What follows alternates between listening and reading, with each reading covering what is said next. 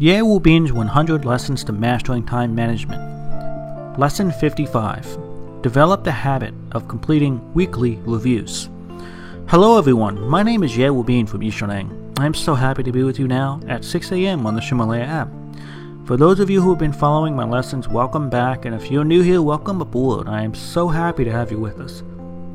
Time is man's scarcest resource. Once it's used, it can never be regained. So, if you're not using your time effectively, or if the time you're spending is only getting you further away from your dreams in life, then stay with me.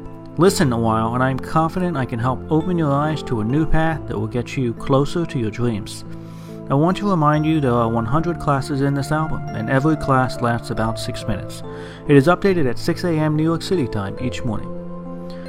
Today, I'll continue discussing the topic of reflection. Today, though, I'll explain how to reflect back over a period of time. Weekly reviews, monthly reviews, and annual reviews are key time periods to reflect over. Today, we'll focus on the weekly review. While you can conduct a weekly review on any day of the week, I suggest doing so on Sunday, Monday, or Friday. The weekly review is not only a time to focus on the past week, but also to make plans for the next week. Staff and students of Yishuneng usually conduct their weekly review like this. First, some time is spent clearing your mind of tasks and putting them in your inboxes. Then classify the tasks into schedules and various contextual lists. Then, before conducting the actual review of the week, look at the schedule and lists to see what scheduled steps have been completed in the past week and what follow ups and next steps must take place. Next, reading the morning diary for the past week and looking back on these experiences, think about what could have been improved. Think about what you did well and what you could do better. Then, check the calendar to look at the schedule for the coming months. First, look at what's directly in front of you, that is, the first month ahead, and then further out, say three months ahead.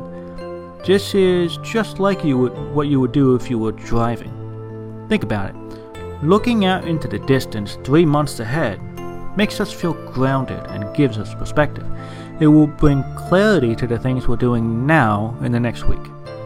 Make sure what you're doing in the week ahead aligns with the items you're doing in a month and three months. In other words, think about the overall direction you're headed in when you're driving. That's out in the distance. But focus on what's right in front of you to ensure that you get where you're going safely. Then, after you've done this, open your task list and begin working on your tasks. Remember, don't rush through your tasks. Focus on them. Do them well. Exercise control over your actions, not haste.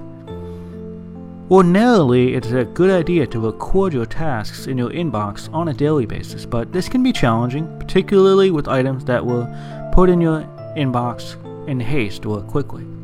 Therefore, it is okay to work on these items during the weekly review. Sometimes working in batch mode like this is a productive way to work. Assign complex tasks with multiple layers into the appropriate lists by first breaking them down and then assigning them and scheduling them. This will bring clarity and order to your actions. Remember that the key to success is not in how many things you complete, but completing the important things to the best of your ability. So delete the unimportant tasks, pick out the urgent and important tasks, and schedule them and assess the meaning of each task before m- moving through with the method. Meaning before method. Focus on the following three things during the weekly review 1. Your calendar, 2. The lists systems, and 3. Your empty inbox. In other words, emptying your inbox. By now, you will begin to become very proficient with your organization and clarification of tasks. You'll become very proficient in actually completing tasks. I suggest that you remind yourself to look at your dream board and look at your 50,000 meter life purpose goals in your weekly review to ensure that you're on the right path. Colleagues of Yishuneng have a team meeting to discuss their weekly review together. This helps develop the habits and provides valuable feedback in that meeting, we'll summarize and share achievements, gains, and losses, and, and experiences over the past week at these meetings. We also plan and review the schedule for the coming month and plan major projects from the 20,000 meter level. When we have enough control over the plans for the next month, our perspective will shift to the plans of the next three months. Yishoneng Time Management offers 7 to 10 class courses in China every month. Completing these classes is a wonderful way to commit yourself to the mastery of time management and further your progress towards a newer and better you. Now, you may wonder how we can complete 7 to 10 classes every month. It's all about practicing efficiency and keeping our daily, weekly, and 1 to 3 month goals in check. The beauty of this habit is that it forces us to plan ahead.